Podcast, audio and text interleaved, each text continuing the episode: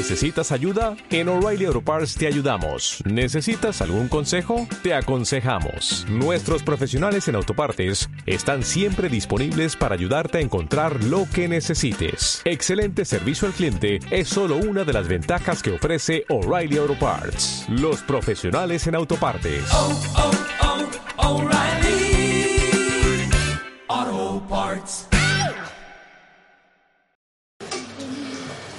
Bien, bueno, pues como os decía, ya me conocéis todos y hoy se trata de, eso, de presentaciones.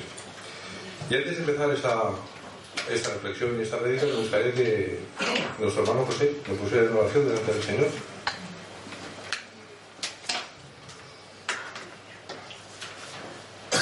Señor y Padre, te damos gracias más. Que nos permite, Señor, estar presentes en tu santo verbo. Para poder, Señor, alimentarnos con tu palabra. Gracias porque es un momento, Señor, muy importante para nosotros. Y por eso que te pedimos, Señor, que uses a Francisco. Que sea su boca, Señor, la que tú uses para que el Espíritu Santo hable a nosotros, Señor. De nosotros, Señor, con entendimiento, Señor. Para que lo que tú tienes preparado hoy para nosotros nos sirva de provecho y luego poderlo poner en obra, Señor. En el nombre de Señor Jesucristo. Amén. Amén. Hermano. Si me queréis acompañar en la lectura de, de lo que va a ser la base bíblica de, de esta reflexión de esta mañana, lo encontraremos en Romanos capítulo 1, del versículo 1 al versículo 7. Lo repito, Romanos capítulo 1, del versículo 1 al 7. Disculpad un poco mi, mi voz, pero bueno, la libre parece que se encuentra a gusto conmigo y no se va. Pero bueno, intentaremos el Señor ya, ya está haciendo lo que, lo que él entiende que tiene que hacer. Y la palabra del Señor dice así. Pablo, siervo de Jesucristo, llamado a ser apóstol, apartado para el Evangelio de Dios, que él había prometido antes por sus profetas en las Santas Escrituras, acerca de su Hijo, nuestro Señor Jesucristo, que era del linaje de David según la carne, que, que fue declarado Hijo de Dios con poder según el Espíritu de Santidad, por la resurrección de entre los muertos, y por quien recibimos la gracia y el apostolado para la obediencia a la fe en todas las naciones por amor de su nombre, entre las cuales estáis también vosotros, llamados a ser de Jesucristo. A todos los que estáis en Roma, amados de Dios, llamados a ser santos, gracia y paz a vosotros, de Dios nuestro Padre y del Señor Jesucristo. Amén. Preciosa palabra esta, este comienzo de esta carta a los romanos y como decía al principio de mi presentación, pues se trata de eso, de una presentación, es la que hace Pablo de lo que, no de lo que es su persona, de quién es él, sino de lo que ha hecho Jesucristo con él. Pablo comienza esa carta identificándose a sí mismo, diciendo qué es lo que es. Y no en términos de, lo que ha logrado ser, que yo soy un apóstol, de que yo soy un siervo del Señor, soy un esclavo, lo es. Pero él enfatiza mucho más lo que el Señor ha hecho con él. Y eso es importante que lo tengamos en cuenta, porque de esta manera ya en el versículo 1 ya vemos una palabra que a muchos nos impacta. Él dice que es siervo de Jesucristo. Es un esclavo de Cristo. ¿Y cómo puede un esclavo vanagloriar de esa manera, de una forma tan. y ensalzar a, su, a su amo? Y es que es muy fácil, porque Cristo le había comprado. Y ahora le pertenecía, pertenecía totalmente a él. Y estaba bajo su gobierno. Toda su vida estaba en manos de, de Jesucristo. En 1 Corintios 6, 19, 20 dice así: ¿O ignoráis que vuestro cuerpo es templo del Espíritu Santo, el cual está en vosotros, el cual tenéis de Dios y que no sois vuestros? Porque habéis sido comprado por precio. Glorificad pues a Dios en vuestro cuerpo y en vuestro espíritu, los cuales son de Dios. Lo deja muy claro. Son de Dios. Perdón. Y sigue Pablo diciéndonos que es llamado a ser apóstol. No se identifica como apóstol, que lo es, pero dice que es llamado a ser apóstol. Así que de nuevo enfatiza lo que es Cristo en su vida, lo que Cristo ha hecho en él, no lo que él es. Que aparentemente es lo primordial, porque todos conocemos a Pablo como apóstol de, del Evangelio. Y lo enfatiza de nuevo otra vez en el versículo quinto. Recibimos la gracia y el apostolado. Así que el llamado de, de Pablo a ser apóstol fue enteramente por gracia. Fue merecido y fue entregado gratuitamente. Fue en ese momento cuando Cristo tomó en el camino de Damasco, cuando Saulo de Tarso, aún era Saulo de Tarso, se dijo, pero, Señor, ¿qué quieres de mí? Y le dijo, deja ya de dar coces con el aguijón, que eso es muy duro. Esta mañana hemos oído esa frase. Y Pablo realmente recapacitó en ese momento, pero él quedó cegado, quedó cegado, no sabía bien bien qué, lo que, es lo que le estaba ocurriendo. Pero que hubo una cosa muy clara. Tras ese derribo, Pablo cambió. Fue un hombre diferente. Dejó de perseguir a los cristianos y pasó a ser de un perseguidor a alguien perseguido. Al final del verso primero, Pablo también nos dice que él es apartado para el Evangelio de Dios. De nuevo, alguien más, no Pablo, sino alguien más, actúa para darle a Pablo, ya no es Pablo de Tarso, ahora es Pablo, su visión y su identidad. Le dice qué es lo que tiene que hacer, promulgar su Evangelio. Y está muy claro que también Dios obra en la vida de cada uno de nosotros, igual que obró en la vida de Pablo, antes de que naciéramos. Él ya tenía en su momento antes de que Pablo naciera, o estuviera en el vientre de su madre, como él nos dice en Gálatas 1.15, pero cuando, pero cuando agradó a Dios, que me apartó desde el vientre de mi madre y me llamó por su gracia, fue en ese momento cuando ya Pablo tenía definida su vida. Por muy perseguido que hubiera sido de cristianos, él ya tenía definida su vida por Dios. De esa forma, la comprensión que tiene Pablo de la libertad y de la soberanía de la gracia está profundamente grabada en su vida. Era, tal como indica en primera de Timoteo 1.15, el primero de los pecadores. Palabra fiel y digna de ser recibida por todos, que Cristo Jesús vino al mundo para salvar a los pecadores, de los cuales yo soy el primero. Y a veces, hermanos, nosotros deberíamos de pensar que también podemos estar en, en esos puestos de cabeza. Por muy cristianos que seamos, pero a veces estamos en los puestos de cabeza de los primeros pecadores, en el top ten. Y eso no agrada al Señor. No es muy agradable porque, porque nos apartamos de Él. Y aquí se trata de todo lo contrario. Se trata de acercarse al Señor. Y por otra razón, no por Pablo, sino solamente por la voluntad de Dios, el Todopoderoso escogió libremente establecer ese foco cegador y salvar sobre Pablo y convertirlo en un, en un cristiano humilde, un ejemplar apóstol y un siervo fiel del Evangelio. Gloria a Dios por ello. El Señor haga lo mismo en nuestras vidas, hermanos. Nos escoja, que nos ha escogido ya. Ya somos de su linaje. Nos convierta en, personas humildes, sencillas, con conocimiento, pero que no nos enmarezcamos, tal como vimos el, el pasado viernes, que nuestro hermano Israel tuvo una palabra preciosa para nosotros, nos regaló con, con Primera de Corintios también Primera de Corintios, eh, capítulo 8, en el primer versículo, donde nos hablaba de que el conocimiento amanece, pero es el amor el que fortifica y nos edifica además.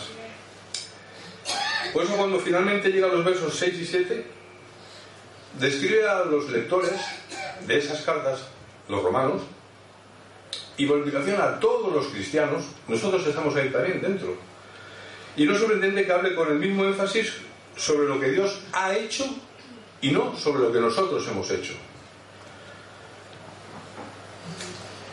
Tenemos que entender también que no solo nuestras vidas, sino también la vida de los gentiles,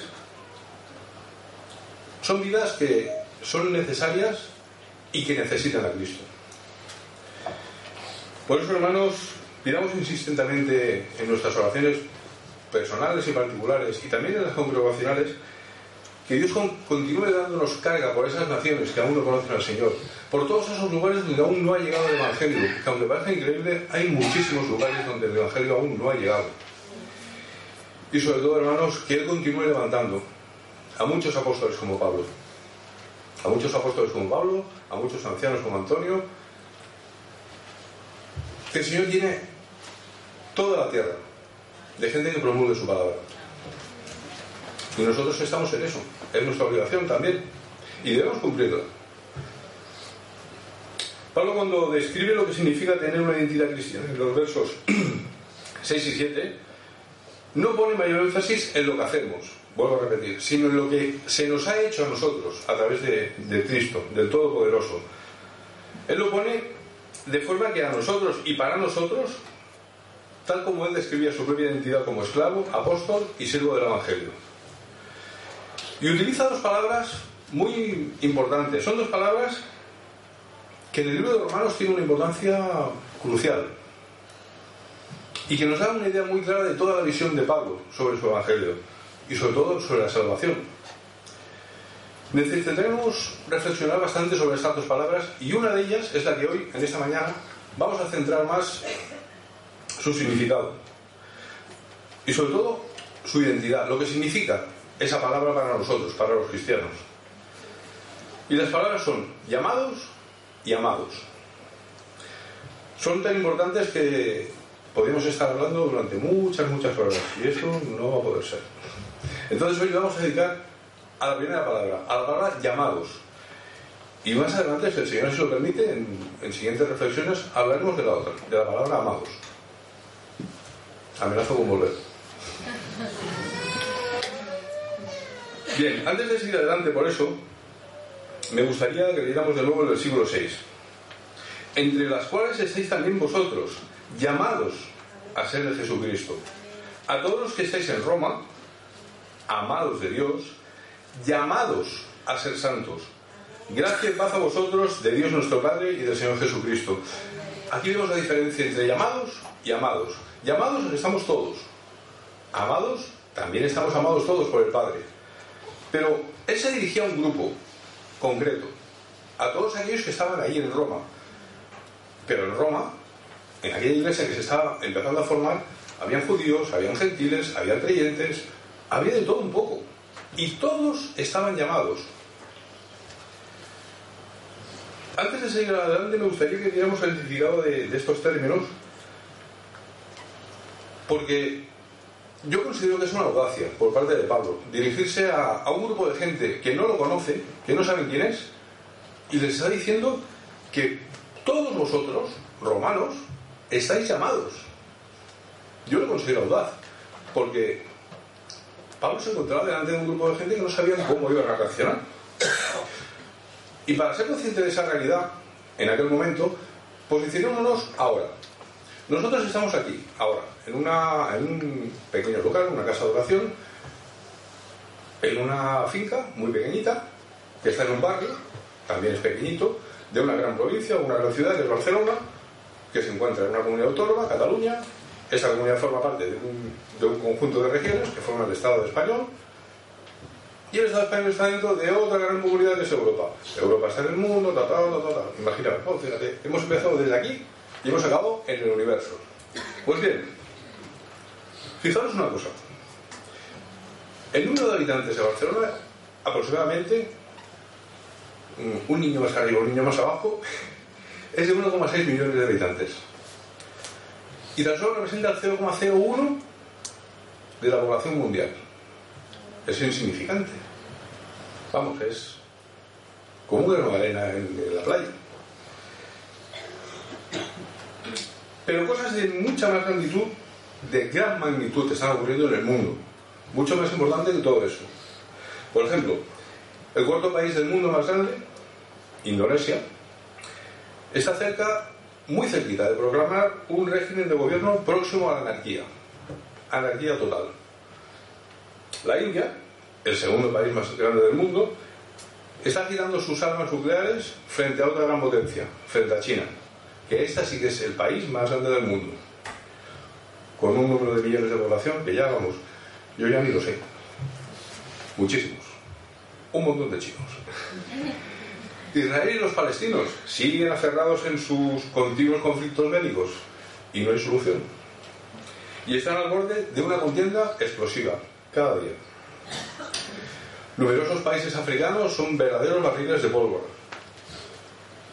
Están a rojo vivo y se vive una intranquilidad en todos esos países. Egipto, Libia, Sudán, una lista interminable. Lo estamos viendo porque los que estamos en el chat de los, de los varones de la iglesia, recibimos cada mañana una petición de oración por, por estos países y sobre todo por los misioneros que están allí sufriendo estas vejaciones, porque realmente se cometen hasta asesinatos. Y la gran mayoría está en África. Y otra gran evidencia por encima de todo esto, de esa gran realidad global que hemos citado, es que nosotros, por muy pequeñitos que seamos, estamos aquí esta mañana. ¿No es una audacia también? Somos audaces. ¿Y todo esto por qué es?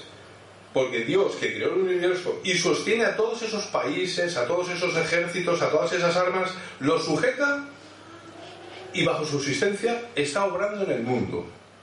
Principalmente llamando a personas individuales como tú y como yo para apartarnos y convertirnos en su pueblo. No me digas que eso no es una audacia. Y tú y yo estamos entre ellos, hermanos. Somos así, somos guerreros, somos soldados y somos audaces. ¿Os parece audaz? Yo creo que sí. Decidme que sí. Gracias. Porque si no, puedo seguir. No, es audaz. Y además, si esto os parece audaz, imaginaros la audacia, que, perdón, la audacia que tuvo Pablo de dirigirse a los romanos allí en Roma, capital de ese gran imperio en ese momento, y decirle que vosotros sois llamados a proclamar el Evangelio. Pablo, que no estaba, vamos, no lo conocía a nadie. Por eso fue, porque no lo conocía a nadie. Nunca, además, nunca, nunca, nunca en Roma se había oído hablar de Jesús. Nunca. Y además él dice que a ese pequeño grupo minúsculo de creyentes,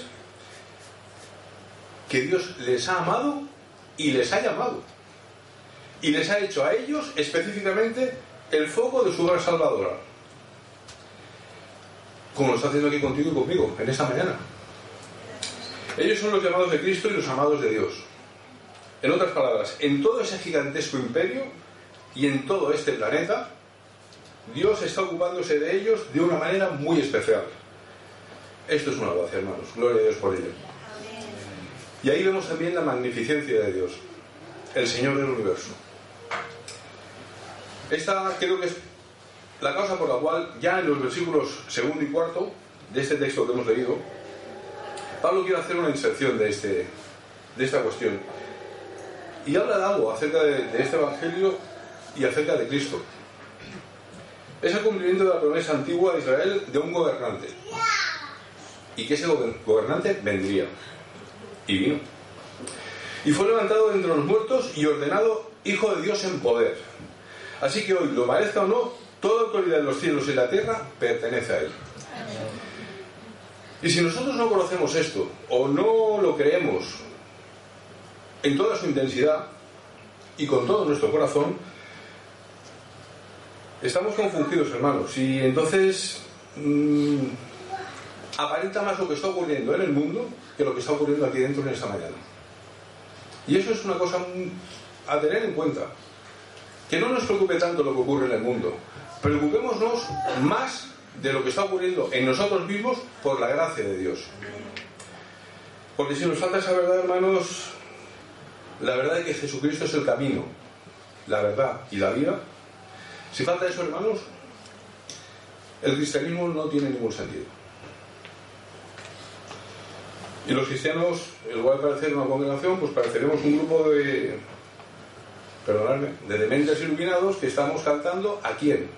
tenemos que tener muy claro a quién cantamos. Tenemos que tener con muchísima claridad a quién seguimos y qué somos, nuestra identidad. ¿Somos siervos de Cristo? Amén. ¿Somos apóstoles? Bendito sea el Señor. Pero no nos lo creamos solamente, sino actuemos, seamos. Por tanto, hermanos, pongamos en nuestras mentes la gran magnificencia y el gran poder de Cristo como Señor del universo y también pongamos nuestra imagen en el poder y en la sabiduría de Dios, de aquel que creó todas las cosas, de aquel que gobierna y controla todo lo que está sobre la faz de la tierra. Volvamos de nuevo a estas dos palabras cruciales que hemos dicho esta mañana.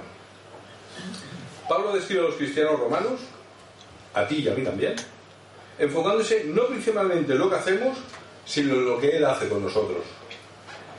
Y Él dice que somos llamados y somos amados. Y eso es lo que nos hace ser cristianos. Ser llamados por Cristo y ser amados por, por Dios. Y esto es lo que nosotros deberíamos conocer principalmente de nuestra esencia. Hay cosas importantes en nuestra vida, sí, lo sé, todos tenemos cosas importantes, pero esta debería ser la principal. Este sería el punto más importante que debemos de tener con toda claridad, de que somos llamados por Cristo y somos amados por Dios. Y además nos dice en el versículo 7 que somos llamados a ser santos. Otra gracia. Nosotros santos.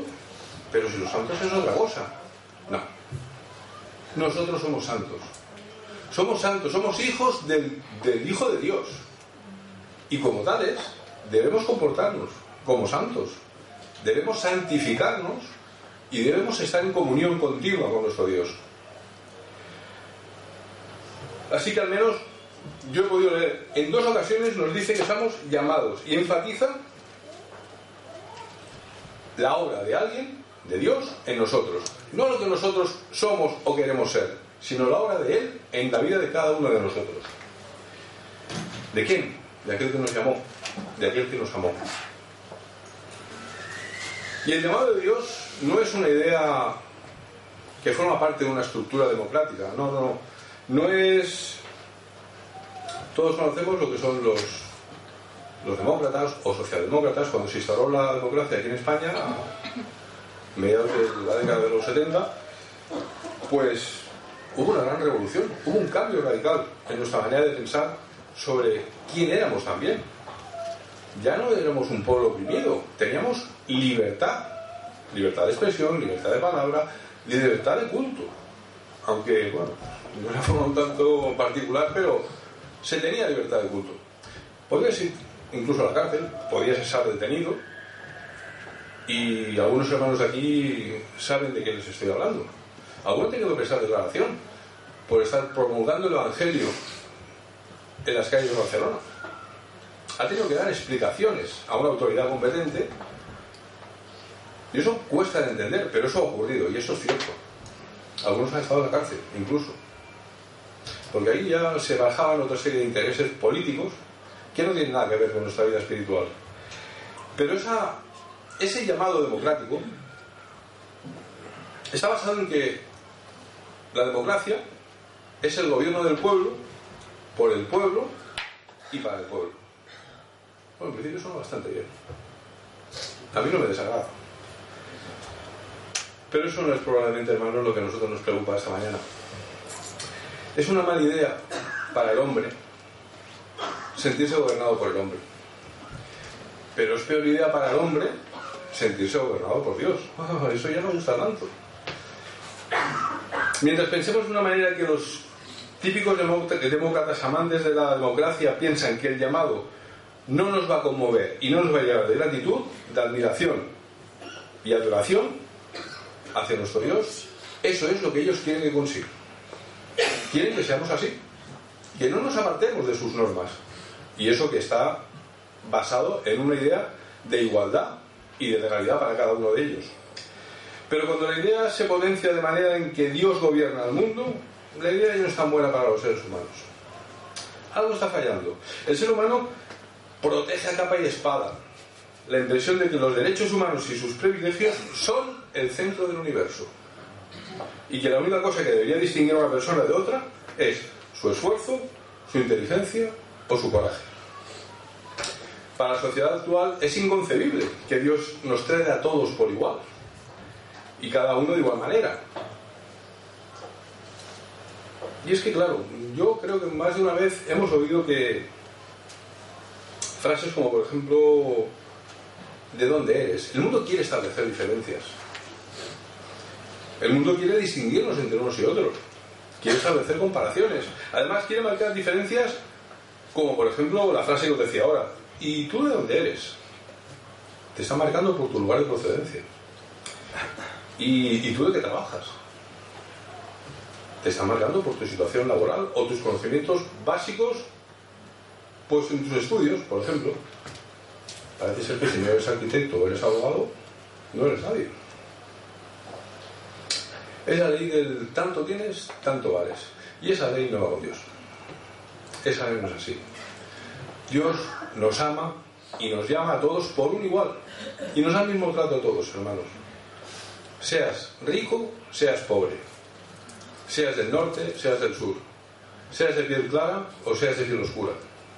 Esa es la gran diferencia entre la democracia del hombre y la, divina autoridad y justicia de Dios. En Efesios 4:18 lo vemos muy claro. Nos dice que teniendo el entendimiento entenebrecido, ajenos a la vida de Dios por la ignorancia que en ellos hay y por la dureza de su corazón. Es la autoconfianza, el conocimiento que hablamos antes que envanece, que nos hace superiores a los demás. ¿Por qué motivo? Nos apartamos de la justicia divina y nos basamos en las leyes democráticas. Yo creo que no sería justo establecer una compensación o una balanza en este mundo que nos ha tocado vivir cuando se establecen diferencias entre las personas, sea de carácter social, sea de carácter económico o sea del carácter que sea. Pero de la misma manera también hemos de tener en cuenta una cosa, y es que si, deci si decimos que Dios debe llamar a todo el mundo del mismo modo, también estamos equiparándonos a esos pecadores y a esos rebeldes que a veces son indignos.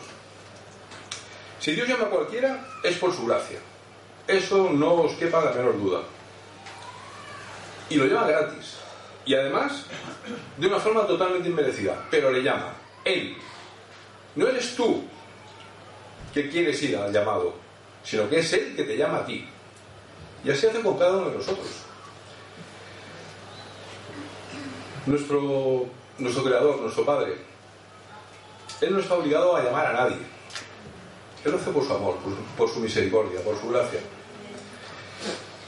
Y además, tampoco lo hace en base a los, méritos que, que, nosotros hacemos aquí en la tierra, ni mucho menos. Él lo hace porque él sabe que ha de ser llamado. Pablo, si hubiera tenido que ser llamado por sus méritos, me parece que hubiera tardado un poco de tiempo. La democracia procede de la base universal de los derechos humanos, como hemos indicado. Pero los humanos rebeldes y pecadores no tienen absolutamente ningún derecho con la relación con Dios. Ningún derecho. Es Él el que le da esos derechos. Cuando llama a esos pecadores, como lo damos tuyo, ahí es cuando recibes la, la, gracia. Ahí es cuando recibes la salvación, si lo aceptas como su Salvador. Podríamos resumirlo como que toda condenación divina es justa y toda salvación divina es por gracia. Como le dijo, como leemos en Romanos 9:15, la frase que le dijo Dios a Moisés, tendré misericordia del que yo tenga misericordia. Y es que es así, es Él el que decide. Nosotros no podemos decidir, Señor, llámame. No, ya te llamaré. Te llamaré cuando tenga que llamarte. Tú no puedes poner en la voluntad de Dios tu interés particular, ni mucho menos. Y además, el hecho de que cualquiera haya llamado de las tinieblas a la luz es una maravilla de la gracia. Qué bonito es poder recibir a esa llamada del Señor. Cuando estás, tal vez, en el momento más desastroso, vamos a decir, de tu vida. Cuando estás totalmente hundido, es cuando Él se acuerda de ti. Y te da la mano. Y te tiende la mano para que tú subas. Y te levanta. Y si vuelves a caer, te va a volver a tender la mano. Pocos hombres hacen esto. Ahora reordenemos un poco lo expuesto y veamos que hay tres puntos. Y hemos dicho que Dios es quien llama, que su llamado es salvador y es un acto especial de la gracia en la vida de algunos pecadores y no de todos. Y que este llamado es efectivo, produce lo que ordena. Pues bien, seguimos adelante.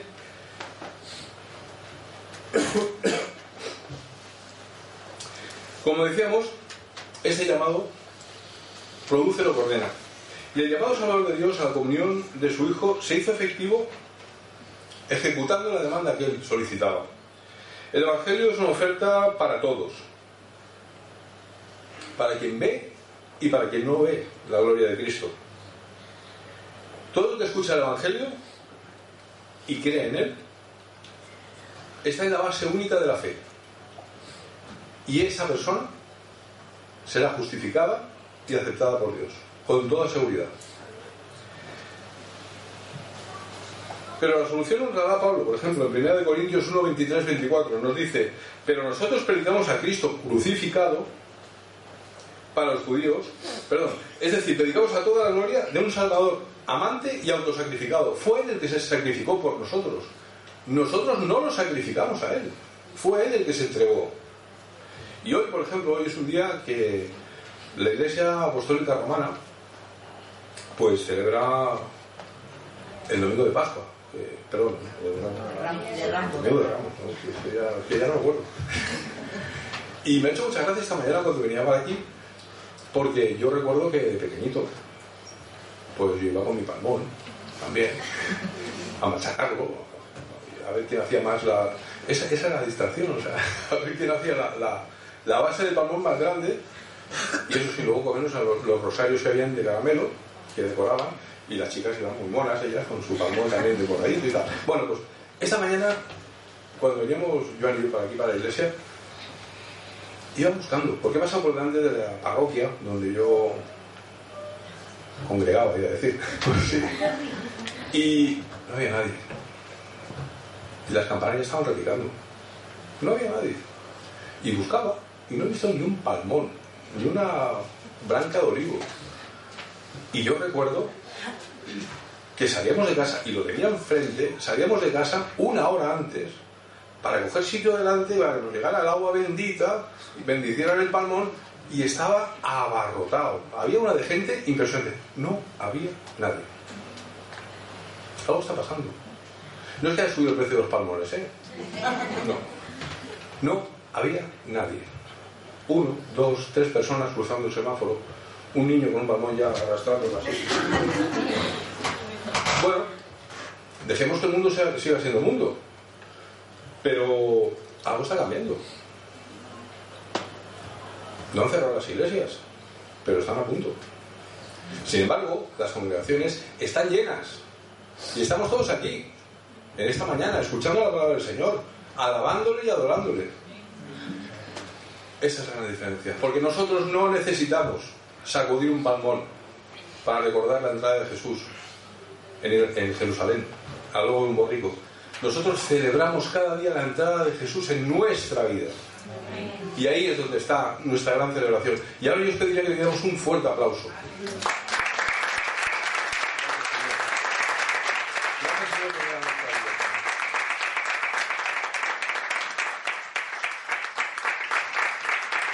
Aleluya. Como decía en Romanos 1.5, mientras predicaba a todos y ofrecía salvación a todos, la mayoría de los judíos estimaron que el Mesías crucificado era como una piedra de tropiezo para ellos. Les estaba fastidiando la fiesta, como se suele decir vulgarmente. Y era así, era una piedra de tropiezo. Y la mayoría de los gentiles, los que ya empezaban a entender que aquel hombre era un hombre muy especial,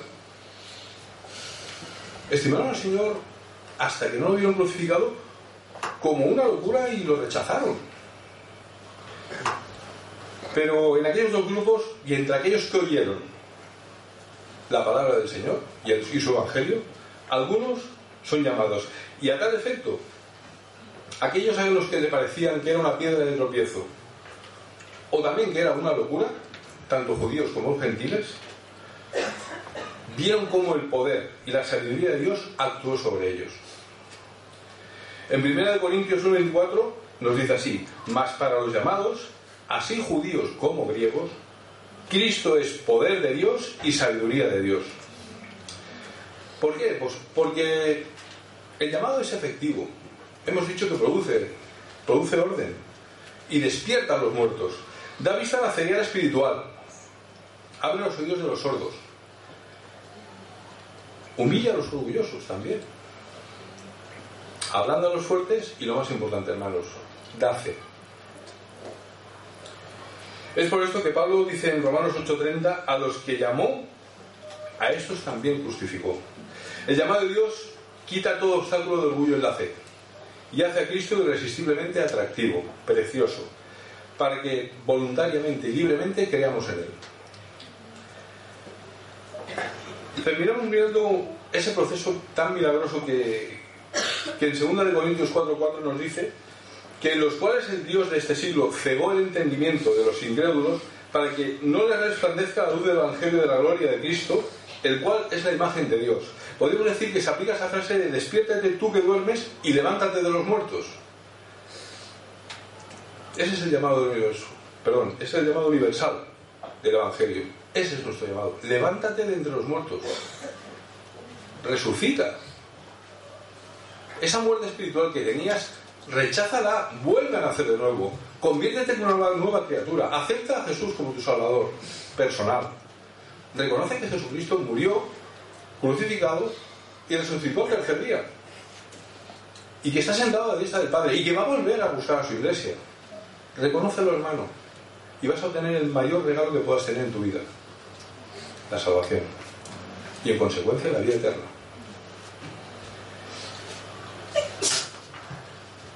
Bueno, sigamos adelante y quisiera finalizar con una, con una conclusión. Claro, ¿cómo, voy a finalizar con una conclusión?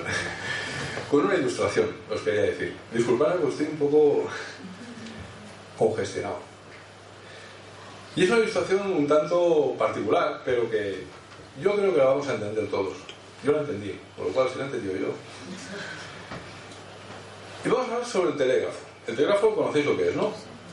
Sé que estamos en la era moderna, en la gran era de las telecomunicaciones, pero el telégrafo era un cacharrito pequeño que se utilizaba para transmitir.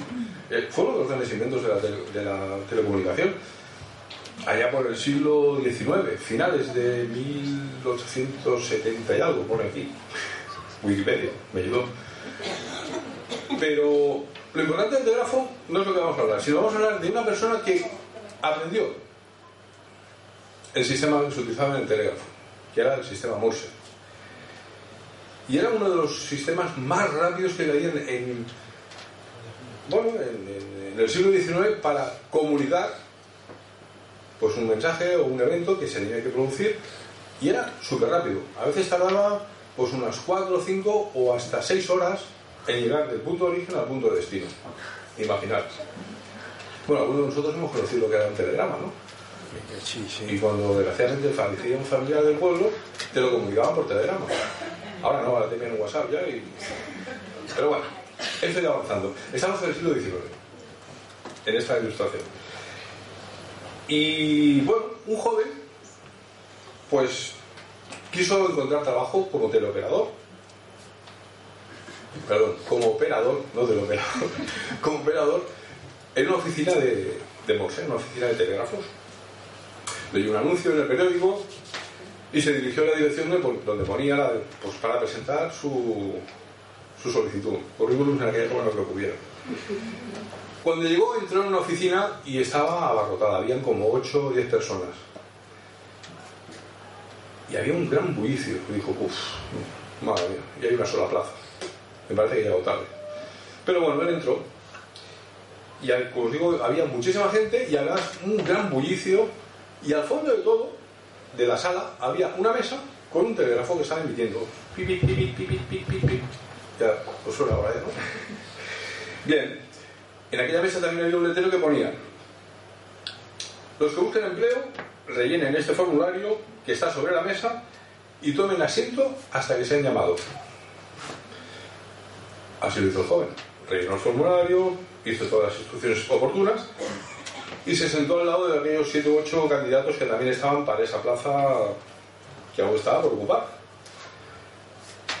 Pero de repente, pasados unos 3, 4, 5 minutos, el joven se levantó, comenzó a caminar con paso decidido, cruzó toda la sala atravesó toda la habitación, llegó a la puerta del director de la oficina, golpeó la puerta, abrió y entró. Los demás se quedaron diciendo, bueno, ¿pero este qué? Todos empezaron a murmurar. Se quedaron sorprendidísimos. Vieron que. que bueno, la primera impresión de decirle, bueno, este va a tardar, pero bueno, 30 segundos en, en salir zumbando. Qué falta de educación y qué falta de respeto. Sin embargo, dos minutos más tarde, salió el director de la, de la oficina y les dijo lo siguiente a todos. Ya se pueden ir a casa. La plaza de Imperio ya está ocupada. Todos se quedaron sorprendidos diciendo, pero, pero ¿esto qué es? Oiga, pero esto, esto, yo no entiendo nada, esto, esto es una injusticia. O sea, llega el último, rellena el formulario como todo, sí, vale, pero en dos minutos se levanta, cruza la puerta, entra sin avisar, y, y ¿pero esto qué es? Esto es una gran injusticia. A lo que el director les contestó, y ojalá. Durante los últimos 30 minutos, mientras todos estaban aquí sentados, aquel telégrafo estaba transmitiendo el siguiente mensaje. Si usted está entendiendo este mensaje, apresúrese y entre mi oficina y el puesto de trabajo será suyo. Ninguno de ustedes escuchó o entendió lo que yo estaba transmitiendo, pero este joven sí que lo hizo. Así que el trabajo es para él. Así que hermanos, apliquémonos el cuento. ¿Cuántas veces el Señor nos está llamando? Pero a veces no entendemos o no queremos entender o no prestamos atención y no perdamos más el tiempo. Porque todos fuimos llamados. Y digamos a cada incrédulo, los que están ahí fuera, en el nombre de Cristo y en el poder de su Espíritu, despiértate tú que duermes y levántate de los muertos. Que Dios os bendiga.